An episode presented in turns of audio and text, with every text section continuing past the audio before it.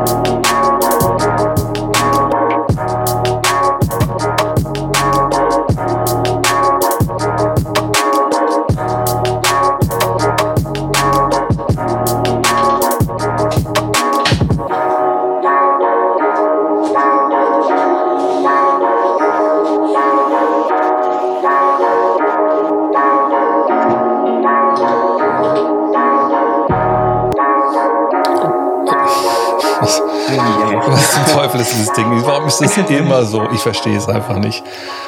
Egal, hm. dann machen wir es halt so. Da fehlen 13 Sekunden. Ist nicht so schlimm, das seid ihr gewohnt. Ich glaube, ich ändere das auch nicht mehr. Warum? Die Leute wollen das und sie kriegen es. Schönen guten Abend zu Triple Threat, eurer wöchentlichen NBA-Show. Ja, wir müssen hier auf den Kalender gucken. Heute ist nicht Montag. Wir konnten Montag einfach nicht. Heute ist Mittwoch. Ist egal. So beginnt das neue Jahr hier bei Triple Threat. Und wie immer neben mir in den beiden Kästen Jonathan Walker. Hallo Jonathan, frohes Neues. Frohes Neues, uh, New Year, New Me, Stay Me though, hat glaube ich mal ein weißer Mann gesagt. und, und der Julius Schubert. Auch dir, frohes Neues natürlich. Frohes Neues.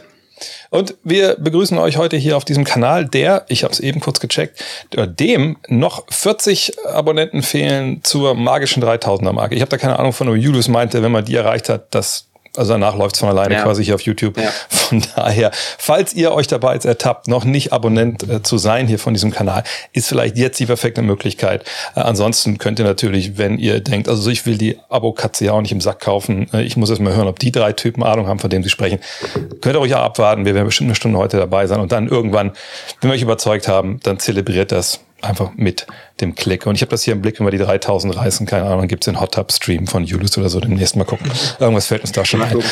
Mal gucken.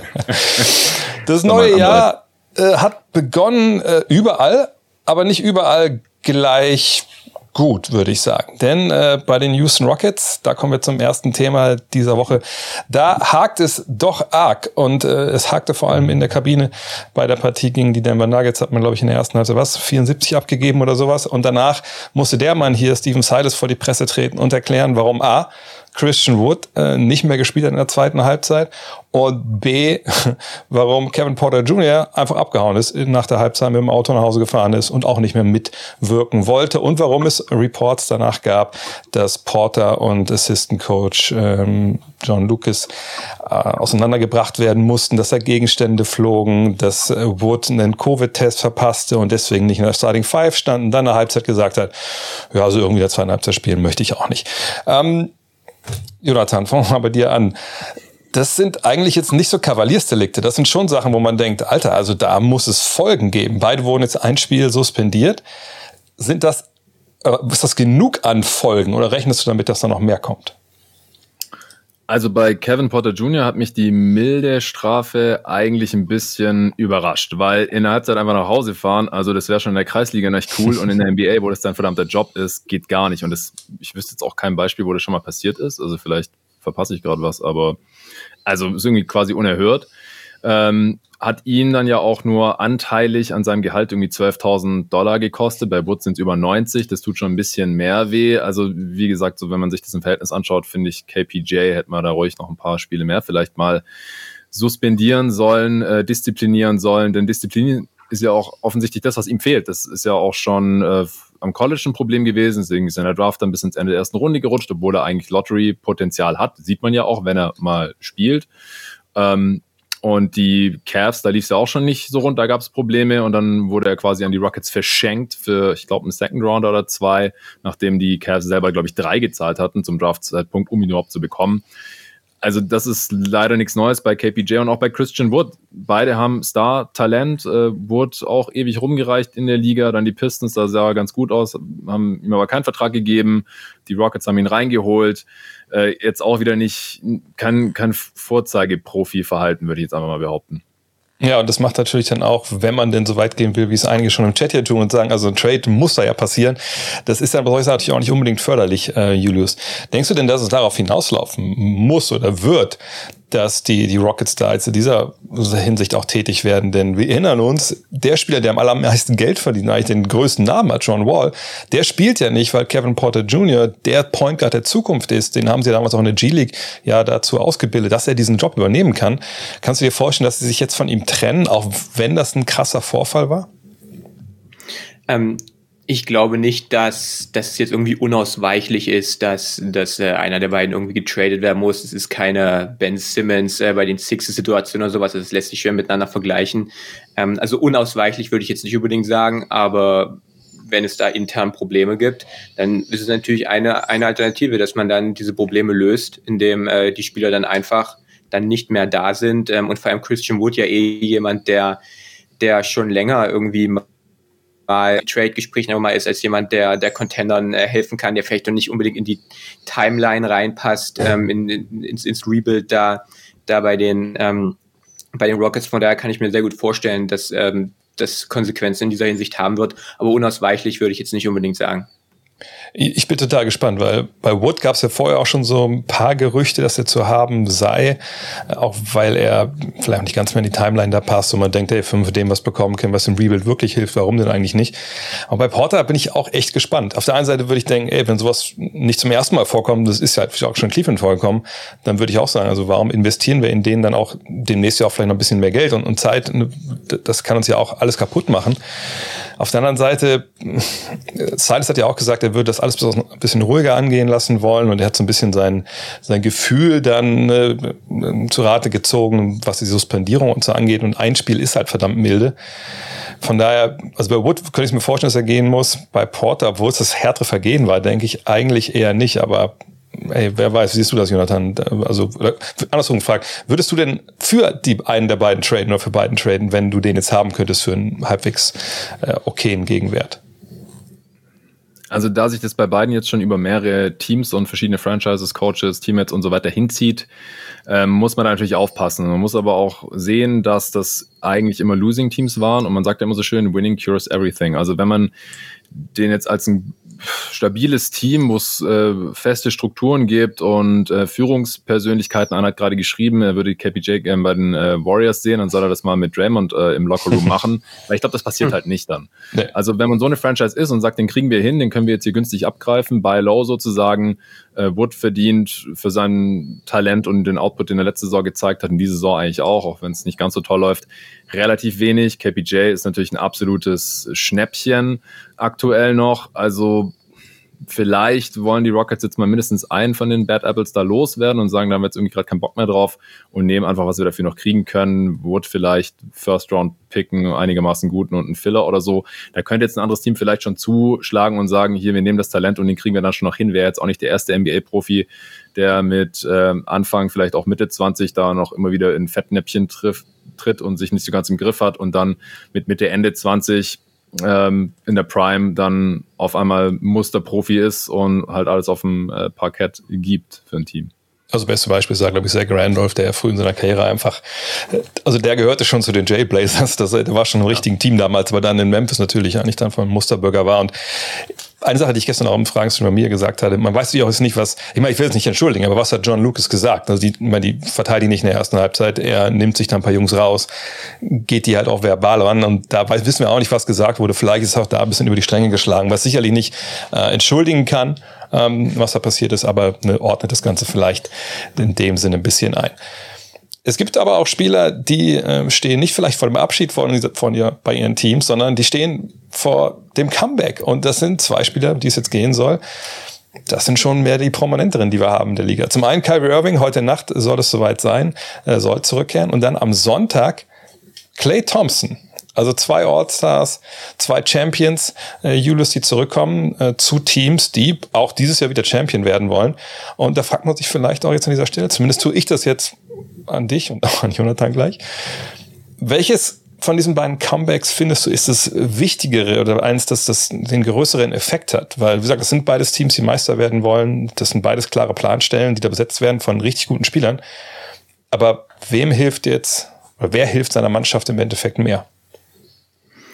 Ja, das äh, ist zum einen natürlich schwierig zu sagen, weil wir absolut nicht wissen, in was für noch Form Clay Thompson zurückkommt. Also ich denke, dass Kyrie Irving, weil er halt jetzt nicht diese, diese lange Verletzungspause hatte und einfach wahrscheinlich körperlich auf einem ganz anderen Level ist, ähm, den größeren Effekt haben wird, jetzt im Short Term. Aber ich will es mal so formulieren, ich glaube, dass die, die Nets auch ohne Kyrie Irving Meister werden können oder eine, ein Top-Favorit sind.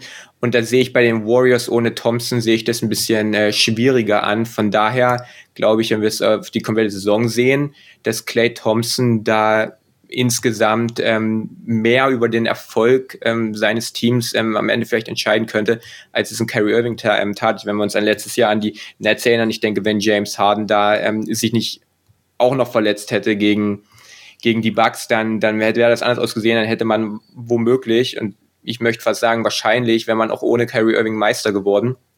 Ähm, und Clay Thompson macht die Warriors einfach, wenn, wenn Clay Thompson zumindest offensiv als Shooter auch nur in der Nähe des Niveaus spielt, wo er vor seiner Verletzung gespielt hat, macht er halt die Warriors zu einem komplett anderen Team. Ist jemand, der Curry entlasten kann. Und wir sehen auch gerade in den letzten Spielen, dass Curry ähm, Entlastung braucht und dass ähm, auch Curry mal eine schlechte Phase haben kann, wenn der Wurf vor allem nicht fällt, auch jetzt zum Ende seiner Karriere oder in diesem Stadium seiner Karriere. Von daher glaube ich, dass Clay Thompson, wenn er zurückkommt und, und äh, auf einem hervorragenden Niveau spielt, ein, ein richtiger Gamechanger sein könnte für die Warriors. Äh, mir schreibt gerade jemand, äh, Jonathan, dass er glaubt, dass äh, Thompson arg wenig Minuten spielen wird. Da habe ich natürlich etwas anderes gehört von Steve Kerr. Der meinte, also ich werde hier gar nicht großartig irgendwelche Spielereien anfangen. Natürlich startet der, wenn er wieder dabei ist. Das sagt mir jetzt persönlich, und es ist ja auch jetzt, sie haben sich auch lange angeguckt, der war bei den Santa Cruz Warriors, ne, er trainiert mit. Das sagt mir, wenn jetzt Kerr sagt, okay, der startet, dass die davon ausgehen, der ist der Alte, also ob es jetzt 80, 90 Prozent sind, das werden wir erst wissen, wenn er spielt, aber ne, die würden ja das Risiko nicht eingehen, den in die erst fünf zurückzupacken und jetzt auch zurückzuholen ins Team, wenn der nicht der Alte wäre. Und dann denke ich, dass der auch seine Minuten bekommen wird. Und da reden wir, glaube ich, nicht von 15, 20, sondern eher von 25, 30. Ja, also ich glaube auch, dass Clay ähm, recht viel spielen wird. Und ich meine, der hat jetzt zweieinhalb Jahre Zeit gehabt um zurückzukommen. Das ist schon eine sehr, sehr lange Zeit und ich glaube auch nicht, dass sie es machen würden, wenn er nicht komplett ready wäre. Die Rückkehr wurde immer wieder nach hinten verschoben. Ähm, ich bin mir trotzdem bei Kyrie ein bisschen sicherer. Jetzt in der Regular Season mhm. könnte es sein, dass Claire den größeren Impact hat, einfach weil er mehr spielt. Kyrie darf ja erstmal nur Auswärtsspiele spielen. Das sind zwar noch 25, aber das äh, ist, ist einfach nicht so besonders viel. Also da müsste er in diesen 25 schon einen riesigen Einfluss nehmen, um, um das irgendwie zu toppen, was jemand leisten kann, der einfach jedes Spiel da ist, der wahrscheinlich nicht auf dem Niveau von Kyrie insgesamt, was den Impact angeht, agieren kann. Aber um das auszugleichen, ähm, das, das halte ich fast für unmöglich sein. Kyrie kann am Ende dann irgendwie doch alle Spiele machen, weil sich irgendwas grundlegend ändert an der Situation. Aber ich glaube einfach, dass ähm, Kyrie insgesamt den größeren Einfluss nehmen kann, oder bin ich mir halt sicherer, weil wir halt wissen, was für ein Spieler das ist eigentlich. Also wir sollen mal sehen, in welcher Form kommt er heute Nacht zurück und so. Aber wenn, wenn der dann in den, in den Playoffs auch am Start ist, glaube ich schon, ja, ich, ich stimme schon zu, dass er nicht unbedingt nötig ist, dass die Nets einen Titel gewinnen können, aber er macht ihn halt so viel einfacher. Also der, der Margin for Error wird halt viel größer. Da kann auch mal ein Harden ausfallen oder irgendwie eine Serie nicht so gut drauf sein oder KD muss nicht 48 Minuten durchspielen gegen die Bucks und 50 rausknallen oder so, damit die irgendwie eine Chance haben, äh, sondern es wird halt alles einfacher und sie werden extrem schwer zu verteidigen sein. Die Defense als Team ist auch besser geworden, dass man das alles ein bisschen besser ausbügeln kann. Und bei den Warriors ähm, weiß ich halt nicht, inwiefern das Skillset von Clay Thompson da wirklich noch den, den, Unterschied halt machen kann, also dieses Team quasi aufs nächste Level heben kann. Klar, es ist natürlich besser, sie sind einen Mann tiefer, sie haben einen drin, der noch gut verteidigen sollte, der seine Würfe trifft und so, aber er bringt jetzt keine neue Dimension da rein aus meiner Sicht. Also damit die Warriors Champ werden können, dann brauchen sie auch einen guten Clay, das sage ich schon auch, aber ich glaube einfach bei Kyrie ist es eine Spur sicherer, weil wir einfach wissen, was für ein Spieler da zurückkommt und wie gut die Netzheit auch sind mit diesen drei Dudes auf dem Feld. Ich finde das einfach eine faszinierende Frage, weil da so viele Facetten mhm. reinspielen, die ihr gerade alle schon genannt habt. Denn selbst wenn wir davon ausgehen würden, ne, beide sind, sind topfit und wir machen jetzt bei, bei Clay Thompson so dieses Spielchen, okay, äh, wie viel besser ist ein Clay Thompson nach zwei Jahren Pause, auch wenn er nah an so gut ist, wie er sein kann, wie viel besser ist er als, als Jordan Poole, jetzt der dann viel gestartet hat, ne? und, und wie viel besser macht das dann die Warriors? Julius hat richtig gesagt, die, das ist ja eine Maschine, die läuft. So, du wechselst ja ein Zahnrad da aus, es wird jetzt auch nicht so viel, viel ändern. Er ist jetzt auch nicht der Shot Creator, der sich dann einfach selber Würfe kreieren kann und damit Curry entlastet, sondern das ist das Zusammenspiel der beiden, die sie beide dann natürlich auch, das ist nicht versagt, die sich beide befruchten, aber das ist, was ich meine, die holen sich ja selber ihre, ihre freien Würfe da mit dem Zusammenspiel. Ähm, aber Irving ist wirklich so, er kommt ja wirklich rein und bringt dir eigentlich was ganz Neues. Aber er ist er eben gar nicht da. Ich, hatte heute Mittag mit Len Werle gesprochen, der meinte, ja, die nächsten zwei Wochen haben die, glaube ich, zwei, haben die nur zwei Auswärtsspiele oder so. Das heißt, der, der fehlt ja die ganze Zeit Wir trainiert nicht mit. Und dieser ganze Aspekt, warum sie ihn ja eigentlich nicht haben spielen lassen, er hätte ja spielen können, die Auswärtsspiele, ist ja, sie wollten nicht quasi zwei Mannschaften haben und zwei Rotationen. Und das hat sich ja nicht geändert. Also solange er sich nicht impfen lässt, wird es ja das geben. Und ich frage mich, inwiefern schadet er dann wieder der Mannschaft, die sich dann eben dann nicht einspielen kann, die, die nicht aufeinander vertrauen kann. Und ich, ich habe ehrlich gesagt keine, keine Lösung. Also ich, ich denke, Kyrie ist der wichtigste, wichtigere Comeback, aber ich weiß nicht, ob er im Endeffekt mehr hilft. Das macht, glaube ich, keinen Sinn. Aber ich, ich hatte ehrlich gesagt keine Antwort auf diese Frage. Die, aber trainieren ja. darf er, glaube ich, weil. Trainieren ähm, darf er, ja, natürlich trainieren darf er, ja. Genau. ja. Ja. Irgendwie hatte ich auch gehört, Len meint, dass es wohl auch ein, eine Hintertür gibt, dass sie wohl eine Strafzahlung leisten könnten, was wohl gar nicht so teuer wäre. Und dann würde er mitspielen können, aber darüber, da möchte ich gar nicht drüber nachdenken. Das wäre dann absoluter Wahnsinn. Lass uns lieber über heute Nacht nochmal sprechen. Sagt, ne, klar, Kyrie kommt zurück, ist aber eigentlich, wenn wir ganz ehrlich sind, gerade für uns hier in Deutschland, nur die zweit beste Nachricht, denn heute Nacht ist es soweit. Die vorletzte große Ehrung für Dirk Nowitzki steht an. Ähm, irgendwann dann, demnächst wird's die Ruhmeshalle sein in Springfield, gar keine Frage. Aber heute wird sein Trikot im American Airlines Center unter das Dach gezogen. Ich habe gesehen, Rob Garrett ist auch in Dallas, feiert damit. Die waren wir gestern schon essen und so. Das kann man alles bei Instagram verfolgen. Ähm, aber Dirk ist natürlich für uns alle ein sehr sinnstiftender Mensch für alles, was wir tun. Fangen wir mal bei Jonathan an. Was ist denn so das Erste, an was du denkst, wenn du an, an, an Dirk denkst? Also er war jahrelang der, der Mann, der für uns hier in Deutschland die Fackel hochgehalten hat, da drüben über den Teich. Und halt auch nicht irgendeiner, sondern halt einer der Besten. Er war ein absoluter Superstar, auch da drüben, All-NBA, All-Star, jahrelang in der Regular Season 50 Siege geholt und so weiter und so fort. Und was bei Dirk bei mir immer hängen bleibt, ist ähm, dieser, dieser Finals Run oder Championship Run 2011 und dass er einfach in, in den Playoffs, also in denen, aber auch allgemein, vergleichsweise mit anderen Superstars ähm, dieser zwei Dekaden, in denen er gezockt hat äh, oder in denen er halt ein Star war, immer relativ wenig Hilfe hatte. Also er hat gute Spieler gehabt, aber in seiner gesamten Karriere hatte er insgesamt vier All-Stars neben sich. Also nicht gleichzeitig auf dem Feld oder so, sondern insgesamt vier Dudes, die halt All-Star waren, während sie auch das Jersey der Mavs anhatten, während Dirk da gespielt hat. Und das hat vergleichsweise super wenig und äh, das macht es für mich halt immer noch beeindruckender, wie viel dieser Typ in seiner Karriere gewonnen hat, weil er halt diese Mavs äh, in den allermeisten Phasen immer relativ alleine auf seinen Schultern getragen hat, dann auch in den Playoffs teilweise sehr weit getragen hat und halt zweimal in die Finals und 2011 halt dann auch bis zum Titel, gerade halt auch gegen ein Team, wo auf der anderen Seite halt gleich mehrere äh, Legenden jetzt im, im Nachhinein. Ich habe halt auch passenderweise eigentlich den falschen Pulli an hier, ja, mit oh, äh, oh, D-Wade eigentlich sein, sein Widersacher. Äh, zweimal ja in den Finals. Einmal hat Wade gewonnen, einmal, einmal Dirk. Ähm, aber da, da konnte er sich ja so ein bisschen dann rächen halt auch an, an Wade und natürlich auch an LeBron und Bosch. Also unglaubliche Karriere natürlich und auch ein, ein super sympathischer Dude einfach. Also ich kenne ihn nicht, du hast ihn ja mehrmals getroffen, äh, Dre. Das, äh, die Ehre ist mir nie zuteil geworden, aber ich, ich finde ihn einfach so sympathisch, äh, wirkt wie ein, wie ein Typ von nebenan, jemand, der auf dem Teppich geblieben ist. Ähm, und einfach auch jemand, den man immer gerne spielen sehen hat, dem man gerne zugehört hat, äh, Interviews gelesen hat und so weiter. Wie ist es bei dir, Julius? Äh, ja, ich muss ehrlich sagen, ich habe nicht den, diesen so ultra heftigen Bezug zu Dirk, einfach weil ich, und ihr macht ja öfter mal eure Witze drüber, einfach, äh, ja.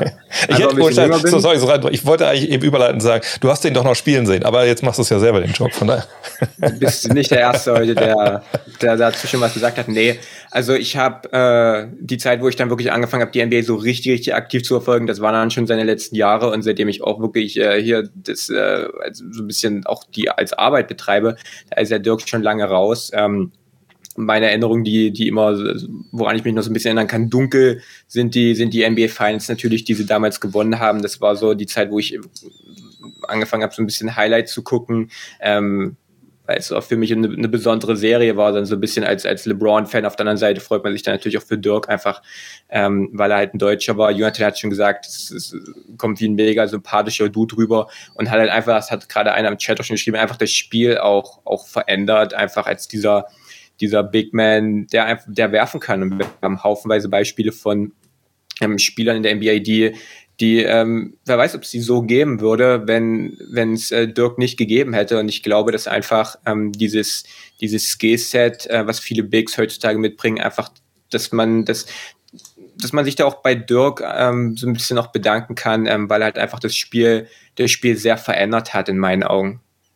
Ja, also ich meine, ich bin natürlich jetzt hier auch der Älteste und ich, ich hatte das Glück ja wirklich mit, mit Dirk, ich weiß gar nicht, ich war bestimmt zehnmal in Dallas oder so und dann jedes Mal mit ihm mich hinsetzen können und quatschen. Aber für mich ist einfach diese, diese, diese Szene am Ende von Spiel 6 äh, in Miami 2011 einfach, das, das werde ich wirklich nie vergessen. Und ich habe ja mit ihm das Glück gehabt, dass ja genau in dieser Zeit, wo er ja quasi in der NBA, also er kommt ja quasi 2001, bricht er so ein bisschen durch, da mein erster Trip in der USA ist nach Dallas, damals noch für XXL Basketball. Ne, ne, da bespreche ich ihn, glaube ich, nur zehn Minuten mal nach dem Spiel, aber ne, da sind, sind wir beide noch mega jung im Endeffekt. Und ich habe von Tutenblasen keine Ahnung. Äh, aber ich habe ja dann quasi eine ganze Karriere mitbegleitet. Ich, ich war also nicht bei allen großen Turnieren dabei, aber ich war bei Olympia mit dabei. Ich war in Belgrad mit dabei 2005, als sie Silber gewinnen.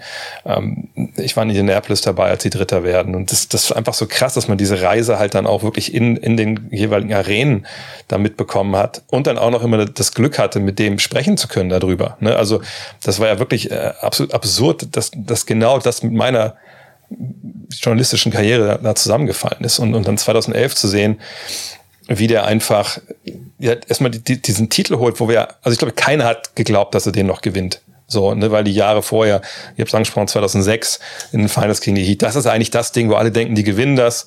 Ja, Miami, klar, die haben Wade, aber die haben einen halb ausgewaschten Shaq dann noch, so ein paar andere Dudes hier mit Jason Williams und Antoine Walker, die da auch Gary Payton, die alle rumgelaufen sind. Und damals verlieren sie halt. Und ich weiß, dass viele Amerikaner, mit denen ich über die Jahre mal drüber gesprochen habe, gesagt haben, ja, mit dem wirst du auch nicht Meister. Ne, das ist halt ne, so, ein, so, ein, so ein weicher Typ, der wirft halt drei. Das, was wir heute denken, das ist, das ist, das ist ein Einhorn, wenn du sowas kannst in der Gelänge und das ist, ist wahnsinnig wichtig, war damals immer noch, und das ist nicht lange her, das ist zehn Jahre her, ne, also 15 Jahre her. Da galt das halt, nee, also damit kannst du nicht gewinnen. Und jetzt sehen wir gerade auch die Szene gegen, gegen, äh, gegen die Spurs, was ja auch sinnstiftend war, dieses End One. Und er lernte dann im Post zu spielen, er hat im High Post zu spielen. Und er, macht ja alles, was die von ihm verlangen. Und dann 2011 klappt es ja dann endlich. Und dann einfach zu sehen, wie er da einfach vom Platz rennt, wie er dann heult und so. Auch ihm dann nach der äh, ganzen Sache dann zu sehen, das war einfach war Wahnsinn. Das werde ich auch wirklich nie vergessen, weil ich, ich einfach auch nicht weiß, dass ich mich jemals für einen Sportler so gefreut habe. Ähm, gerade dieses Comeback hier, was hier in Spiel 2, was ja auch äh, einfach wahnwitzig war, wie das gelaufen ist also ich, ich wüsste nicht, ähm, wie gesagt, wann ich mich mehr, mehr für einen Sportler gefreut habe, außer damals beim, ne, nicht mal beim VfL, als die Meister geworden sind, wenn ich ehrlich bin. Nicht mal das ist da angekommen. Und äh, als er dann, ich meine, er ist ja nicht weg, er, ist, er lebt ja noch, so ist er nicht, aber ne, als er abgetreten ist, dann muss ich schon sagen, da, da, seitdem fehlt irgendwie auch was.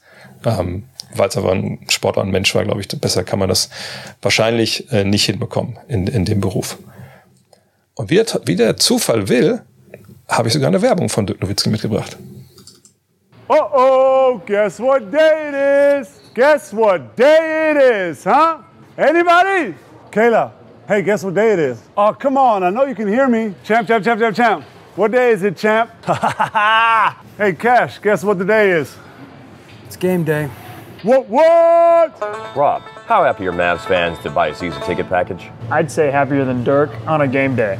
Game day? Yeah! Get happy. Get season tickets. Go to Mavs.com right now. Ja, eine der großartigsten Werbungen. Ich muss sagen, die Mavs in der Zeit haben schon geile Sachen mit den Videos und so gemacht.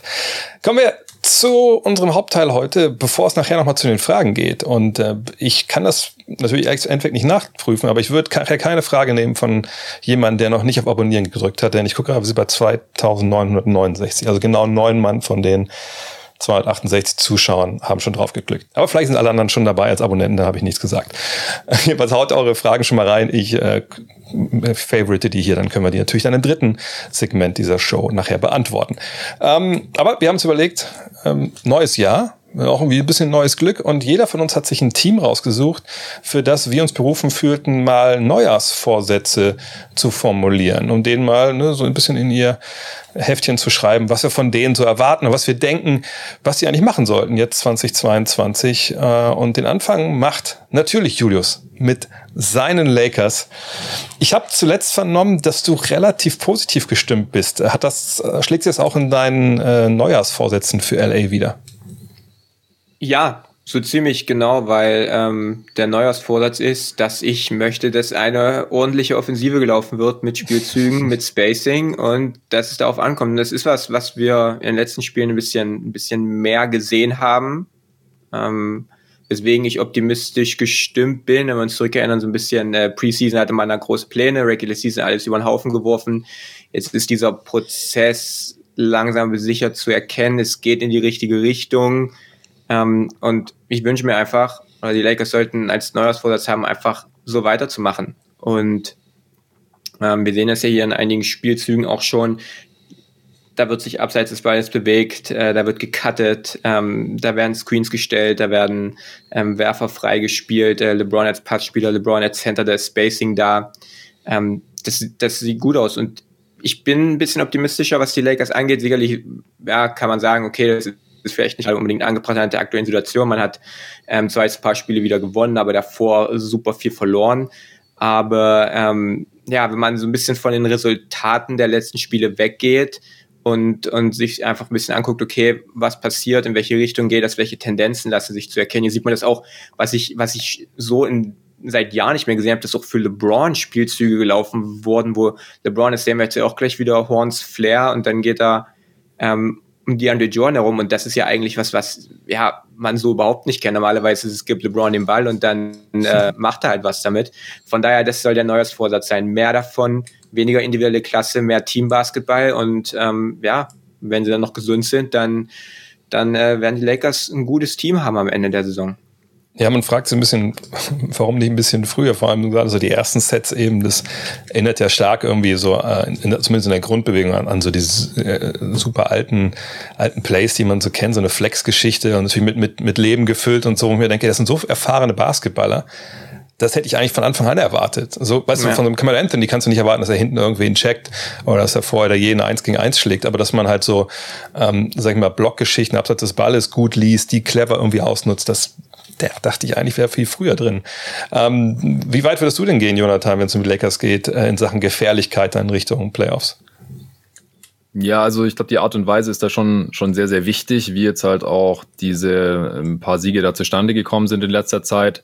Auf der anderen Seite darf man, glaube ich, auch nicht aus den Augen verlieren, was für Teams das waren. Das sind halt auch absolute Must-Wins eigentlich für die Lakers jetzt gerade und davor gegen die besseren Teams, da hat man wieder alles verloren gehabt eigentlich als alter LeBron-Fanboy freut es mich natürlich, äh, den King wieder so ein bisschen äh, aus der Versenkung aufsteigen zu sehen, da jetzt im Dezember. Und ich hoffe, dass es halt ein Vorbote ist, ähm, jetzt für 2022. Ich glaube, die ganze Regular Season kann er das irgendwie nicht, nicht durchtanken. Ähm, denn die Lakers wollen ja in die Playoffs und eigentlich äh, soll es für dieses Team ja da dann erst um, um die Wurst gehen. Und wenn er die ganze Saison irgendwie so oft zocken muss, weiß ich nicht, wie lange das noch durchhält, jetzt mit seinen 37. Äh, auch noch herzlichen Glückwunsch nachträglich äh, zum Geburtstag, der hatte ja jetzt auch die Tage. Also, ja, ich sehe das so ein bisschen mit gemischten Gefühlen. Also, wie gesagt, ich, ich stimme Julius zu, so das ist auf jeden Fall cool, wenn, wenn die Lakers da mehr machen aus ihren Möglichkeiten und im Halbfeld nicht nur rumstehen, dass alles total statisch ist und alle schauen irgendwie LeBron oder, oder Westbrook äh, zu oder AD, als er noch da war oder wenn er dann wieder da ist und dann chucken die irgendwelche Würfe. Das ist natürlich auch nicht das Gelbe vom Ei. Aber ich, ich müsste jetzt erst noch sehen, damit ich da so richtig optimistisch werde, dass sie das erstens länger durchziehen, dass nicht so viel von LeBron abhängt und dass sie es dann auch noch ein paar Mal gegen, gegen bessere Teams zeigen, um da ein bisschen optimistischer Richtung Playoffs auch schauen zu können. Äh, macht es dir Sorgen, Julius, eigentlich, dass, dass LeBron so viele Minuten spielt? Er hat selber gesagt, nö, nö, ich fühle mich gut, ist alles super. In dem Moment fühlt man sich ja meistens auch relativ gut. Die Frage ist halt, fühlt man sich am Ende der, der Saison auch gut? Ähm, also sag, machst du dir da Sorgen? Da habe ich knapp, haben wir jetzt in zwei Spiele erst gespielt, aber ich glaube, es waren zuletzt um die 38, 39 Minuten, die er da stellenweise abgerissen hat. Ja, nicht nur in den letzten beiden Spielen, also es geht jetzt schon über einen längeren Zeitraum, ja, genau. was du da an Minuten ähm, abreißen musst, sollte sollte eigentlich kein Spieler im Dezember unbedingt machen müssen in der regulären Saison. Ähm, erst recht nicht ein 37 Jahre alter Dude mit so vielen Meilen auf dem Buckel. Von daher, ich bin die Lakers also ein bisschen, ein bisschen ein gefährliches Spiel auch. Und LeBron ist auch nicht mehr so, dass wir jetzt irgendwie, selbst 2017, 18 LeBron, wo er dann 82 Spiele in der regulären Saison abziehen kann und dann trotzdem noch ähm, einen, einen kranken Playoff-Run in sich hat. Selbst das ist er jetzt nicht mehr so nach all diesen Verletzungen. Von daher sollte da dann auch, wenn, wenn Davis dann hoffentlich auch bald wieder zurückkommt, ein bisschen guckt werden, dass man LeBron einfach, einfach auch entlasten kann. Ähm, von daher, ja, ich, ich sollte jetzt absolut nicht rüberkommen, als ob ich die Lakers jetzt irgendwie, irgendwie zum, zum großen Titelfavoriten jetzt küre, aber ich war vor der Saison optimistisch, ich bin immer noch relativ optimistisch und ich glaube, dass das Ceiling dieses Teams ähm, sehr, sehr hoch ist. Und das, was ich sehe von diesem Team in letzter Zeit, macht, stimmt mich hoffnungsvoll, dass man immer näher an dieses, an dieses Ceiling rankommt. Ganz, ganz langsam, ganz, ganz schwer, aber langsam, aber sicher. Ja, ich meine, wir haben das, glaube ich, alle vor der Saison gesagt, dass selbst wenn sie jetzt in der regulären Saison, also zu den Playoffs sind, denke ich, werden die gefährlich sein. Dann kommt es vor allem darauf an, wie, wie fit sie denn dann sind. Und dass man da jetzt ein bisschen Offensive sieht, das ist ja schon mal ganz gut. Dein Team, Jonathan, was du dir ausgesucht hast, ist eins, das, da bin ich ehrlich, habe ich nicht mit gerechnet. Es sind die New Orleans Pelicans. Magst du uns allen erzählen, dafür sitzt du ja da, ähm, warum oder was für gute Vorsätze du für die äh, gesammelt hast? Ähm, mehrere und alle drehen sich um einen Spieler, äh, um den wir dafür, dass er diese Saison noch kein Spiel gemacht hat, schon äh, sehr viel gesprochen haben hier in diesem Format.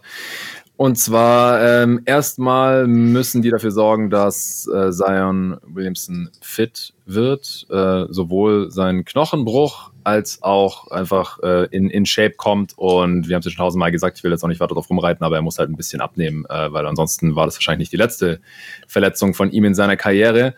Und äh, dann sollten sie im zweiten Schritt, und das sage ich auch ausdrücklich erst im zweiten Schritt, also in der Offseason, weil ich glaube, in dieser Saison wird man einfach nichts mehr reißen mit den Pelicans, sind wir mal ganz ehrlich. Äh, Zion kommt nicht morgen zurück und wenn er zurückkommt, würde ich jetzt auch nicht davon ausgehen, dass man jedes Spiel gewinnt und dann noch irgendwas in den Playoffs reißt. Deswegen diese Saison irgendwie abschreiben.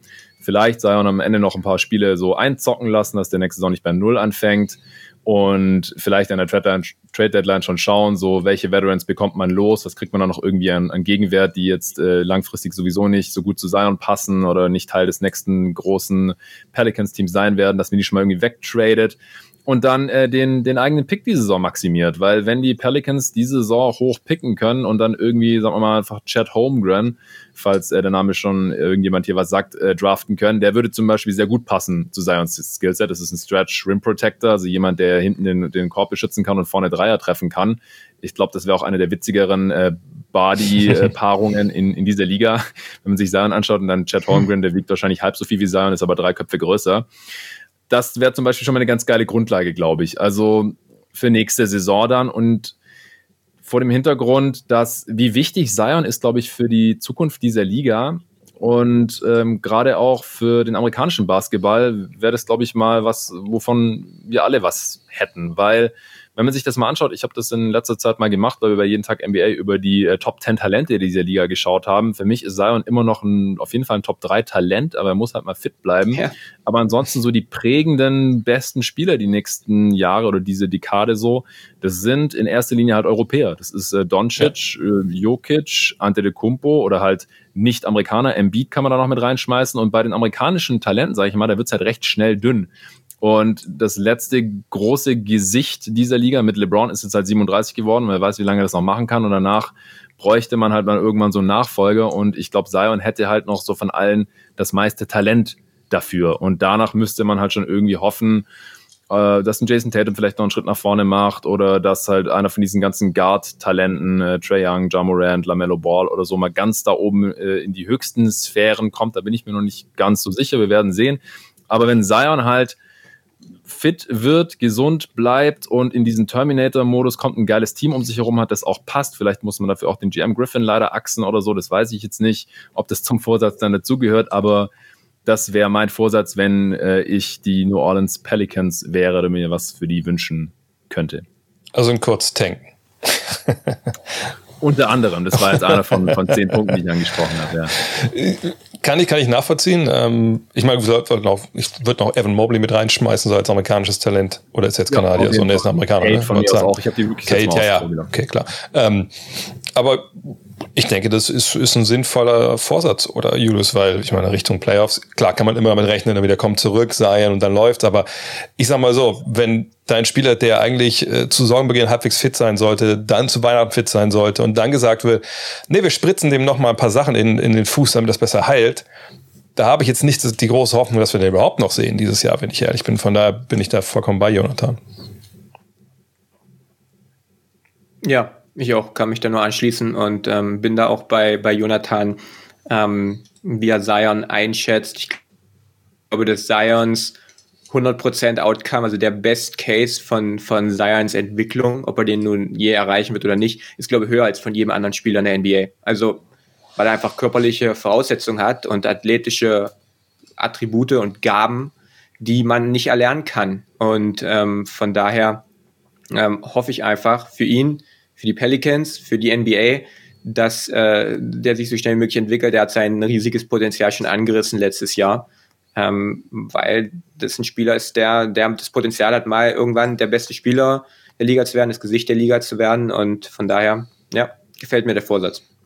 Ja, und sind wir mal ehrlich, gesagt, die Amplitude von das, was er erreichen kann und was er jetzt momentan bringt, nämlich nichts, größer kann es einfach auch nicht sein. Mein Team, für das ich einen Vorsatz äh, mir aufgeschrieben habe, da müsst ihr mir gleich jetzt sagen, ob ich da total überreagiere, weil das kann manchmal sein, ne? weil ich manchmal einfach, äh, wenn ich Spiele, Spiele kommentiere und Teams kommentiere, mich ein bisschen mit da beschäftige, manchmal überreagiere die eine oder andere Richtung. Aber ich habe die Toronto Raptors äh, am Wochenende gesehen und ich hatte mich die ganze Saison schon ein bisschen so gefragt, okay, also was ähm, erwarte ich eigentlich jetzt von denen so ultimativ? Ne? Weil eigentlich, die haben gute Leute, ne? Hier Fred Van Fleet sehen wir schon so ein bisschen der, der Dame Lillard und Steph Curry des, des kleinen Mannes. Ne? Die haben äh, mit Scotty Barnes jemanden gedraftet, glaube ich, wo, wo viele von uns ein bisschen überrascht waren, wie gut er wirklich ist. Sehr gut, war klar, aber dass er so reingekommen ist früh, war, glaube ich, nicht so erwartet worden gut, Pascal Siakam war nicht dabei, OG Ananobi war nicht dabei und irgendwie waren die auch alle irgendwie immer mal nicht dabei und jetzt gerade kommen sie in, in, so eine Phase, wo sie, wo sie gesund sind, wo sie eben mit, mit Barnes, mit Ananobi und mit Siakam von mal drei super variable Flügel haben, die ja auch als Playmaker funktionieren, also vor allem Siakam und, und Barnes, ähm, die können auch ohne Center agieren, haben wir gegen die Knicks zum Beispiel gesehen und vor allem, das ist einfach eine richtig geil gecoachte Truppe. Ne? Also ich meine, klar, dass Nick Nurse das ganz gut kann, das wissen wir, aber wenn man die sieht, finde ich, da sieht man, die sind besser geschult, die sind besser in dem, was sie eigentlich machen und wissen eigentlich auch, auch besser, was sie da auf dem Feld zu tun haben, zu fünft, als wahrscheinlich, wie viel manchmal haben wir, 30? als 25 andere Teams, würde ich sagen. Und, und das finde ich erstaunlich. Und mein guter Vorsatz wäre einfach zu sagen, hey, macht da keine Dummheiten, so, ne? Auch jetzt nicht unbedingt, einen Trade großartig für Ben Simmons, was da stellenweise mal so ein bisschen kolportiert wurde, äh, oder das irgendwie wegzugeben. Nein, sondern äh, stay the course, wie man, glaube ich, auch in Kanada sagt. Denn äh, natürlich ist die Bank ein bisschen dünn, da sitzen so ein paar Projekte rum wie Achuva oder Michailuk, ähm, ne, Boucher, der ja sich da, glaube ich, den linken, was war das, linken Mittelfinger oder so rausgerissen hatte da vor der Saison. Der kam ganz, ganz schwer irgendwie rein. Jetzt zuletzt, als dann Covid, der die halbe Mannschaft da ausgenockt hat, war der auf einmal auch wieder, wieder da. Ich finde, es ist irgendwie eine super geile Truppe, sich die anzugucken. Mal gegen nichts spielen die 2-3-Zone, 3-2-Zone, spielen Manndeckung. Das geht ineinander. Und ich erwarte von denen jetzt nicht, dass die in die Conference Finals kommen. Wahrscheinlich noch nicht mal in die zweite Runde. Aber ich finde, die sind auf einem echt geilen Weg, da eine geile Mannschaft zu äh, entwickeln. Mit, mit guten Leuten, die einfach gut zusammenpassen, die geilen, intelligenten Basketball spielen. Und ich würde mich einfach freuen, dass sie, wenn die das maximal irgendwie rausholen. Also jetzt nicht, wie gesagt, mit Trades und mit Sprechen, aber sagen, okay, wir haben eine geile Truppe, die spielen gut zusammen. Mal gucken, ob wir irgendwo einen Big Man bekommen. Vielleicht kann man ja Goran Dragic irgendwie da noch irgendwo, ich meine, klar, wahrscheinlich wird er erst auf dem Buyout hinauslaufen, ist wohl, wie man es gelesen hat, in Miami gerade und trainiert da so ein bisschen. Aber vielleicht gibt man irgendwie noch einen Big Man. Und dann finde ich das einfach geil, den, den zuzuschauen, wie sie Basketball spielen. Und mein guter Vorsatz wäre einfach, äh, Masai Jiri, mach einfach nichts. Lass Nick Nurse arbeiten, let him cook. Und dann schauen wir, was am Ende dabei rauskommt. Weil ich finde, es einer der wenigen Teams, die wirklich äh, so im Mittelfeld stehen, wo man einfach genau sieht, die, die spielen richtig guten Basketball. Und das hat mein Herz erfreut zuletzt, auch in der Recherche. Und ich, ich will einfach mehr von denen sehen, wenn ich ehrlich bin. Weiß nicht, wie, wie geht's dir damit, Julius? Du, du, du bist ja einer, der es auch zu schätzen weiß. ja, ich muss ehrlich sagen, ich habe nicht so viel von den, von den Raptors gesehen ähm, in letzter Zeit. Ähm, es ist ein interessanter Vorsatz, weil man ja auch immer hört, okay, das sind drei, drei Flügelspieler, die alle drei nicht, nicht super ähnliche Spielweise haben, aber die eine Spielweise haben, die man schon äh, miteinander vergleichen kann. Ähm, und dass man dann einen von diesen dreien irgendwie und nicht unbedingt einen von diesen dreien, sondern Siakam, dass dann Siakam wahrscheinlich der ist, der äh, mit dem es dann nicht weitergeht, ähm, weil er auch schon ein bisschen älter ist und, und ein bisschen mehr verdient. Ähm, ich finde das einen super interessanten Vorsatz. Ich glaube vor allem, dass defensiv das Potenzial riesig ist ähm, Nobi für einen besten ähm, Point of Attack Defender der NBA angedeutet. Von Siakam wissen wir, dass er vor allem ein hervorragender Teamverteidiger ist ähm, und da jahrelang auch einer der Säulen war, dass die Raptors so eine gute Defensive hatten. Ähm, von daher glaube ich, dass das ähm, ja, defensiv einfach wunderbar passt. Ich weiß nicht, ob, ob ähm, also mir fehlt bei, bei diesem Trio und wo ich super viel von Scotty Barnes halte, mir fehlt so ein bisschen diese also wer, wer ist denn so die, die, die klare erste Option? Wer, wer ist der, der beste Spieler von, oder wer, wer von den dreien hat wirklich das Potenzial, mal der, mal der beste Spieler von einem, von einem Container zu werden? Also Siakam hat es nicht. Siakam hat, glaube ich, auch schon gezeigt, dass er die, die perfekte Nummer zwei ist, weil dass er Nummer zwei ist. Ähm, OG Ananobi ist offensiv weit davon entfernt. Bei Scotty Barnes muss man halt noch abwarten, aber auch das ähm, ist nicht unbedingt das Skillset von, von dem, der primären ähm, ja, Option der Offensive. Ähm, von daher glaube ich, dass man dann noch die richtigen Pieces um diese drei herum bauen muss im Kern. Aber ja, ich, ich weiß nicht, ob, ob die Raptors mit, mit diesem Kern auf dem Weg sind, irgendwie Meister zu werden. Das, das wüsste ich jetzt halt, das, das sehe ich ehrlich gesagt ja. nicht. Nee, aber das, das, das finde ich auch. Aber, sorry, aber ja, das, das, ich das glaube, das ist ein Team sein, das Bock macht. Oh, ich weiß nicht, ob das jetzt abgerissen ist hier, der, der, der Stream von Ich habe kein Wort gehört. Ah, siehst du, alles Ich habe kein Wort gehört. Kein Problem. Nee, was ich einbringen wollte, war halt, ähm, ich finde es aber auch echt mal ganz äh, charmant, dass man sagen kann, okay, das ist einfach, die, die passen gut zusammen, die haben variable Spieler.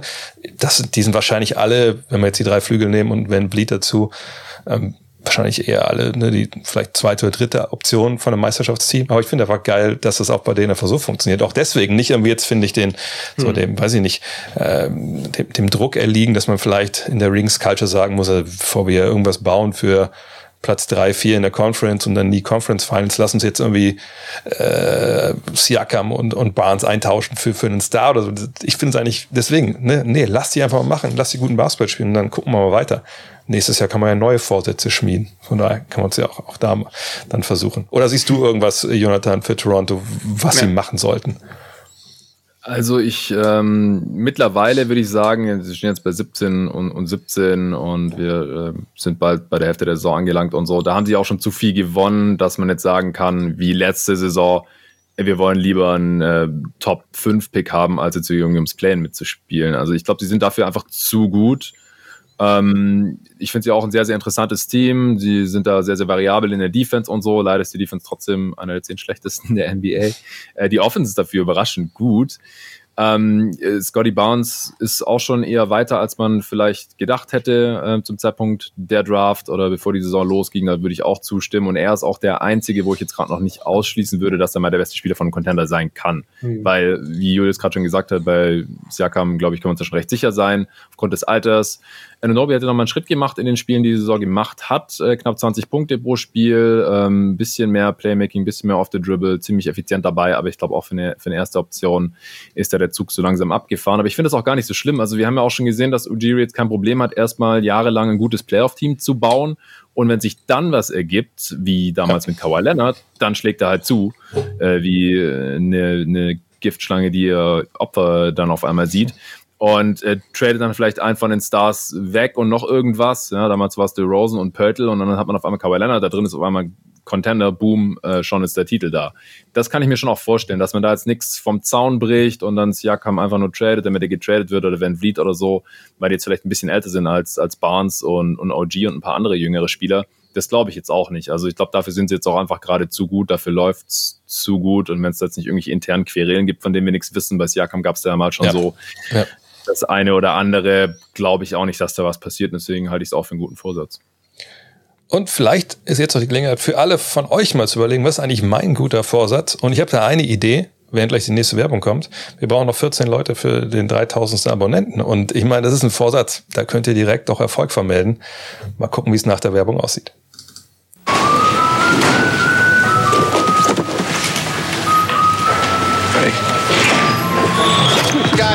Come on, come on. Tariq, two to up block. Entre le bloc. Zahra, Kemovic. Nein, Nowitzki, nein. Valencies an Ball. Ich dachte, sie soll schießen. Schießen. Schießen. Schießen. Hey, Nashi, how about hustling up a bit, eh? You hoser. Ja, wenn du Schießen noch nicht nachgeguckt hast als, als, als Coach, wenn du zumindest den Anspruch hast, ein bisschen Deutsch zu sprechen mit deinem Basketballspieler, bist du nicht so weit gekommen. Kommen wir zu euren Fragen. Ähm, das ist ja das, warum wir hier jetzt hier sitzen. Ich habe ein paar schon rausgesucht, haut gerne noch welche rein. Ähm, mm, mm, mm, womit fangen wir denn heute mal an? Vielleicht das hier. Ähm, vielleicht für, für Jonathan. Ähm, wann kommen die ersten Trades? Äh, gefühlt ist total wenig los, normal oder wegen der Corona-Lage erklärbar. Also ich glaube, ein, eine Sache, die man schon sagen muss, ist es ja nicht so, dass ähm, sobald irgendwelche Trades machbar sind, man jetzt jedes Jahr bis zur Trading Deadline jede Woche irgendwie die Dinger durchballern sieht. Aber ist schon sehr, sehr ruhig momentan, oder? Ja, und das, ähm, der Fragensteller, der hat es ja schon halb selbst beantwortet. Es ist die Corona-Lage und da gibt es, glaube ich, zwei große Gründe. Der eine ist, ähm, wenn Spieler ständig, ständig im Health and Safe Protocol sind, Health and Safety Protocol heißt es eigentlich, soll ich mittlerweile wissen, äh, dann kann man die schlecht traden, weil die dann diese ähm, medizinische Untersuchung gar nicht machen können. Da müssen man, muss man erst warten, bis die da raus sind aus ihrer Quarantäne, dann können die den Medizincheck machen und dann kann der Trade erst durchgezogen werden. Das zieht alles unnötig in die Länge und das ist auch der andere Grund, selbst wenn es alles glatt geht, dauert es ja trotzdem meistens ein, zwei, drei Tage, bis die Spieler dann beim neuen Team sind und mitspielen können. Und das können sich die wenigsten Teams einfach gerade erlauben, dann auf ein, zwei, drei Spieler, wie viele auch immer in einem Trade involviert sind, kurzzeitig zu verzichten. Ich glaube, deswegen sehen wir da gerade sehr wenig Bewegung. Äh, zwei Trades haben wir ja schon gesehen. Ich weiß nicht, ob es jeder mitbekommen hat. Der eine hat einen äh, sehr bekannten, großen Namen enthalten. Rondo ist zu den Cavs getradet worden. Valentine ging zu den Knicks. Die haben sofort entlassen, haben dafür ein bisschen Geld von den Lakers bekommen, die dadurch auch äh, Geld und einen Roster-Spot äh, freigemacht haben, der wahrscheinlich für Stanley Johnson genutzt werden wird. Ist eine Kleinigkeit. Ich weiß nicht, wie viel Rondo den Cavs da jetzt noch bringen wird. Er kann Ruby auf jeden Fall nicht ersetzen, der jetzt ausfällt. Das ist wahrscheinlich die Idee dahinter. Und dann ist letzte Nacht ja noch ähm, Mie Oni zu den Thunder gedumpt worden, war auch ein reiner finanzieller Move. Die mussten dafür Gabriel Deck entlassen ähm, und haben Oni dann auch gleich entlassen. Also da passiert gerade echt noch sehr, sehr wenig, ein bisschen hier und da, um, um ganz wenig Geld einzusparen, ein bisschen Luxury Tax einzusparen. Aber ich denke, das wird noch kommen. Ähm, spätestens zur Trade Deadline, wenn es jetzt hier so weitergeht mit der Corona-Situation, dann müssen die Teams halt was machen. Wahrscheinlich warten jetzt gerade eher noch ab, dass das alles ein bisschen abflacht oder halt einfach äh, alle mal kurz, äh, die, dass die Welle da mal durchging durch den Kader und die meisten es dann halt leider schon hatten, beziehungsweise dann zum Glück und dann halt getradet werden können. Äh, das ist, glaube ich, gerade der, der große ähm, Hinderungsgrund, warum es da noch nicht mehr gibt. Ja, und ich meine, so wie die Zahlen sich zuletzt gestaltet haben, sind sie vielleicht wirklich bald durchseucht, die NBA. So, so, so, so. Und Gott sei Dank ja, mit, mit momentan merkt man ja, Klopfer auf Holz, äh, relativ wenig äh, Langzeitfolgen. Das ist ein interessanter Punkt. Da sage ich aber auch direkt, das kann ich hier an der Stelle nicht beantworten. Das reiche ich direkt weiter an, an wahrscheinlich an Julius. Ich weiß nicht, ob du es so beantworten kannst, äh, Jonathan. Ich habe nicht so viel Sixers gesehen. Ihr seid Daryl Morey und Elton Brand in einem. Hättet ihr den Mut, Dan Burke dauerhaft die Sixers coachen zu lassen? Seine Lineups wirken runder. Er ist erfahren und Coach, also Doc, ne, Doc Rivers, hat klare Schwächen. Julius, äh, wie, wie siehst du das? Würdest du diesen Mut aufbringen, wenn du diese Doppelspitze bilden würdest in Personalunion bei den Sixers? Ich bin nicht der größte Fan von, von Doc Rivers als, als Head Coach. Äh, ich ich meine, er hat, er hat äh, den Titel zwar schon gewonnen, von daher kann man jetzt sagen, man, man, man gewinnt irgendwie mit Doc, äh, mit, mit Doc als Coach, äh, gewinnt man nicht, aber ich glaube, vor allem in den letzten Jahren sind da schon ähm, in den Playoffs, auch ich erinnere mich an die, an die Clippers-Serie, die sie da gegen die Nuggets einfach äh, nicht hätten verlieren dürfen in der Bubble.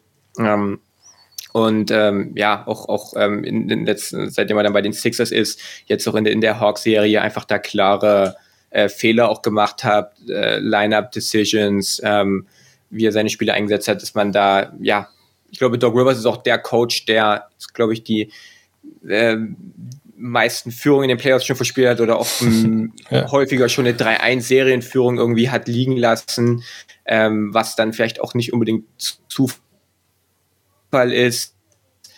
Ja, die Sixers sind, sind super interessantes Team in dieser Saison. Ich finde, dass Embiid ähm, ja, wieder auf seinem äh, MVP-Niveau spielt, wo er letztes Jahr war, wo er als einer der besten Spieler der Welt auch. Ähm, von daher, ja, ich kann es nicht wirklich beantworten, ähm, wenn ich ehrlich bin, weil ich, äh, ja, wie gesagt, ich kann es nicht wirklich beantworten. Ähm, ich würde Doc Rivers jetzt nicht, nicht entlassen oder ich würde mich jetzt nicht unbedingt von Doc Rivers trennen, unbedingt. Ähm, ja, keine Ahnung. Schwierige Frage. Also ich, ich weiß glaub, nicht, vielleicht kann Jonathan ja noch, noch was dazu sagen.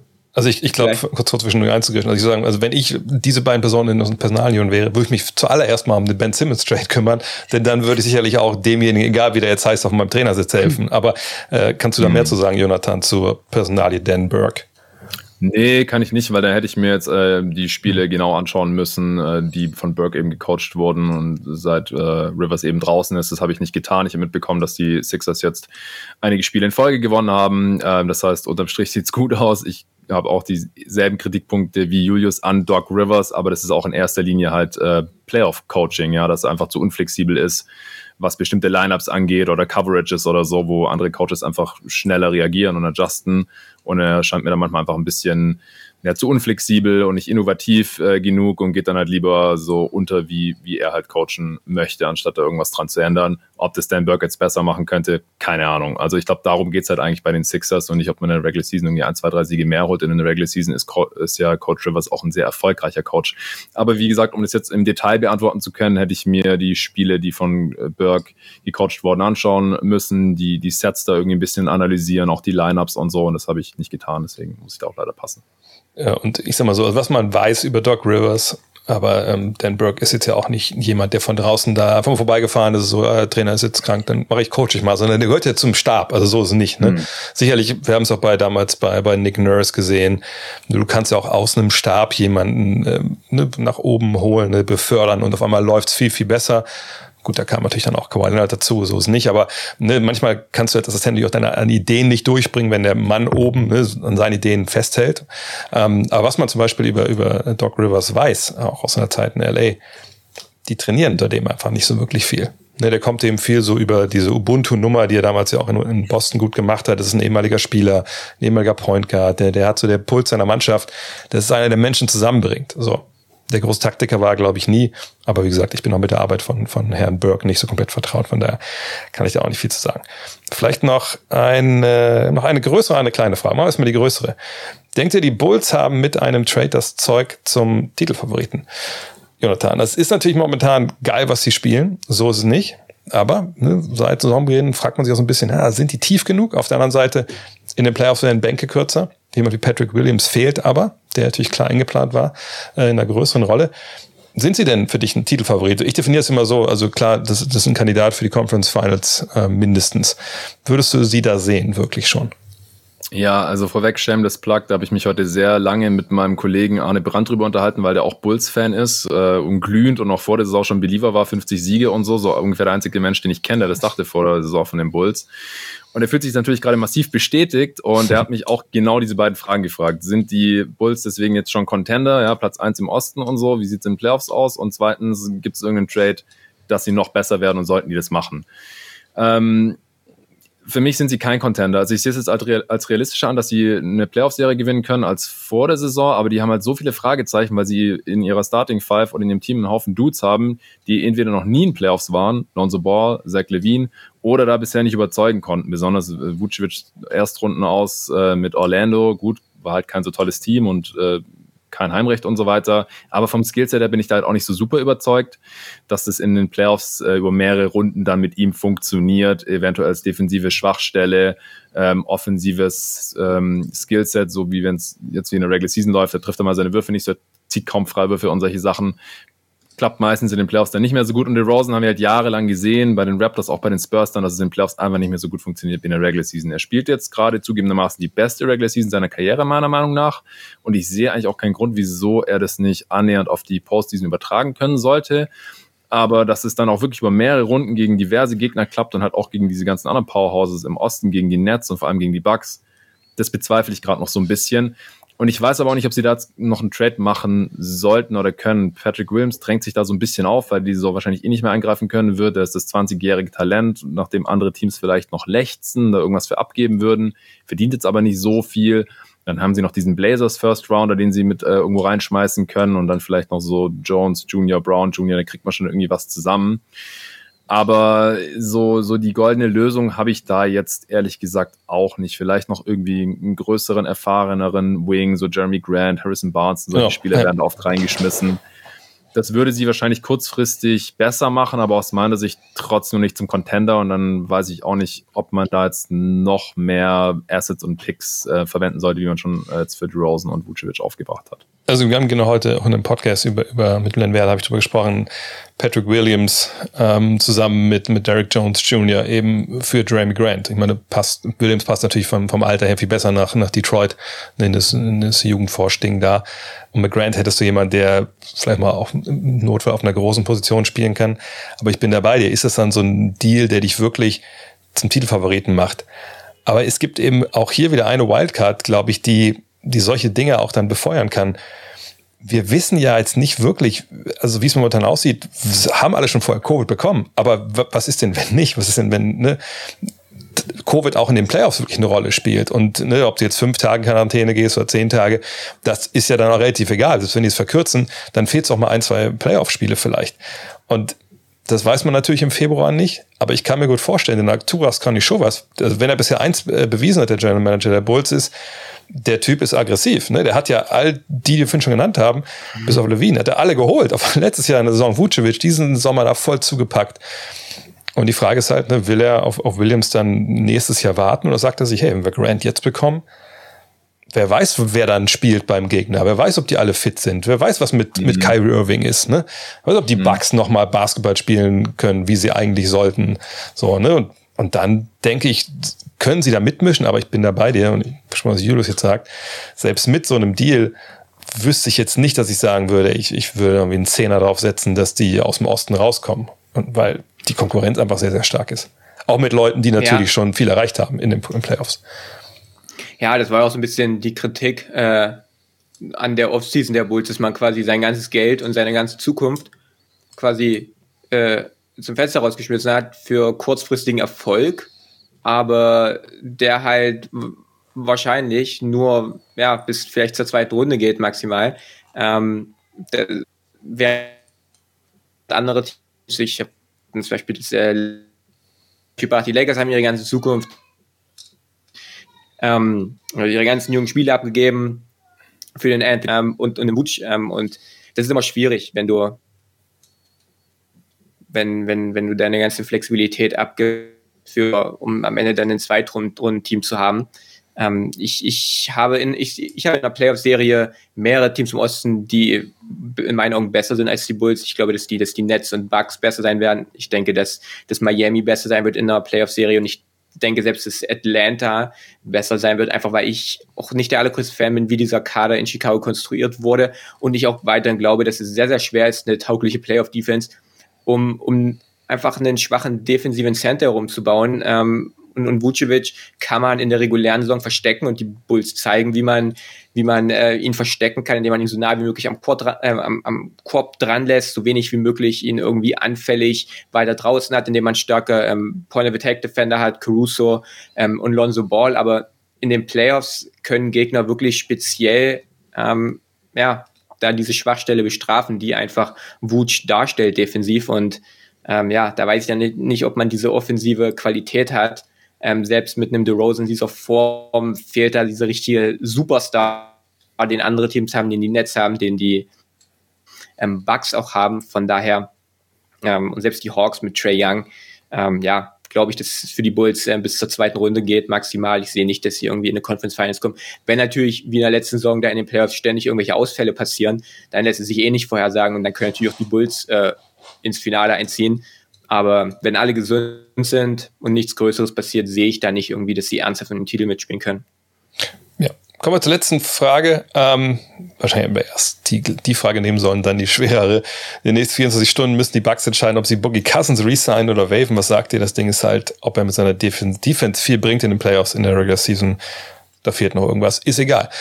Ich würde sagen, das ist genau das. Egal, ob sie ihn einen Vertrag nehmen oder nicht. Also Boogie Cousins haben wir auch schon mal diskutiert. Das ist einfach eigentlich nur noch ein Name und ein großer Körper, der mal einen Dreier wirft oder mal einen Post-Move macht. Aber ich kann mir gut vorstellen, dass wenn wir hier ähm, im Multiversum wären, wir wüssten genau, wie dann beide Entscheidungen ausgehen, die werden nicht davon beeinflusst werden, ob Boogie Cousins jetzt bei dem Bugs spielt. Von daher, mir ist es, also ich weiß nicht, ich will, was ihr sagt, mir ist es egal. Ich, ich würde sagen, ja, fuck it, er war jetzt schon da. Ich wüsste nicht, was dagegen spricht, aber ich wüsste ehrlich gesagt auch nicht, was dafür spricht. Jonathan? Ja, er ist halt noch ein Body. Ich finde, er hat die Erwartungen jetzt einigermaßen erfüllt. In den Playoffs, glaube ich auch, würde er keine große Rolle spielen. Also spielt jetzt in der Regular Season seine Viertelstunde pro Spiel ungefähr und das halt auch, weil sie diverse Ausfälle auch hatten in, auch noch haben werden für die Regular Season mit Brook Lopez. Ich glaube, es gibt nicht unbedingt bessere Alternativen. Ähm, wir haben jetzt viele Spieler aus der G-League gesehen oder die ja. eigentlich schon lange aus der NBA raus waren und so und ich glaube nicht, dass da irgendwer dabei ist, der dann besser ist als Cousins ähm, von daher, ich müsste mir jetzt mal die finanzielle Situation der Bucks anschauen. Die, müssen, die sind ja in der Luxury Tax drin. Das heißt, es ist teuer, wenn sie ihn jetzt direkt für die restliche Saison nehmen. Es ist günstiger, wenn sie jetzt den Roster-Spot frei halten und dann ständig irgendwie 10 Days rausgeben. Keine Ahnung, ob er da nochmal Bock drauf hat äh, oder nicht. Ähm, wie gesagt, ich glaube, es gibt nicht wirklich bessere Alternativen. Von daher, why not? Er war jetzt relativ effizient und äh, ist ein Körper in den Playoffs, würde keine Rolle spielen. Ja, Julius, wie siehst du das? Ja, ist halt, es, es kann halt nicht schaden, ihn zu haben. Ähm, es, ja. Tiefe schadet nur, oder dass das äh, Beispiel, dass ähm, ein Center geholt wird. Ähm, ich meine, wir hatten das äh, am Beispiel der Lakers letztes Jahr. Dann kann es schaden, wenn dann, wenn, wenn dann jemand geholt wird, der, der dann spielt, wo er nicht spielen sollte. Aber es ist ja nicht so, dass ähm, Cousins jetzt irgendwie da zum Starter gemacht wird. Von daher ähm, ganz schwer damit zu vergleichen. Ähm, ja, spielt jetzt nicht die ganz große Rolle, ist halt ist halt jemand, dass wenn, wenn, ja, es ganz dumm kommt und, und äh, da die, die Big Man-Rotation äh, sehr, sehr dünn wird, jemand, der, der dann zum Einsatz kommen kann. Und Jonathan hat schon gesagt, es gibt jetzt nicht so viele bessere Alternativen. Schaden kann er nicht, aber er ist jetzt nicht, nicht der Zünder an der Waage. Ja, und vor allem müssen wir, glaube ich, eh noch abwarten, was mit äh, Brook Lopez ist, ne, mit seiner Rückengeschichte. Wissen, da gibt es noch was Neues? Ich glaube nicht. Wir wissen noch nicht, wann er wirklich. Er könnte wieder zurückkommen, wohl gegen Ende okay. der Regular Season. Dann braucht dann, man Cousins eh nicht mehr. Genau. Dann ist, das wäre dann auch dann die, die entscheidende Geschichte. Ja, ich denke, da haben wir es doch geschafft für heute. Erste Show, Triple Threat des Jahres ist durch. Ich gehe jetzt mal rüber zu YouTube und schau mal auf. 3003 Abonnenten. Vielen, vielen Dank. Ihr habt auf jeden Fall schon mal das erste Häkchen könnt ihr machen bei euren guten Vorsätzen im neuen Jahr. Ihr habt den Kanal abonniert. Ähm, nächste Woche sind wir wieder am Montag für euch da, äh, zu gewohnter Zeit. Und ich würde sagen, bis dahin, wir sehen uns. Ciao. Ciao. Ciao.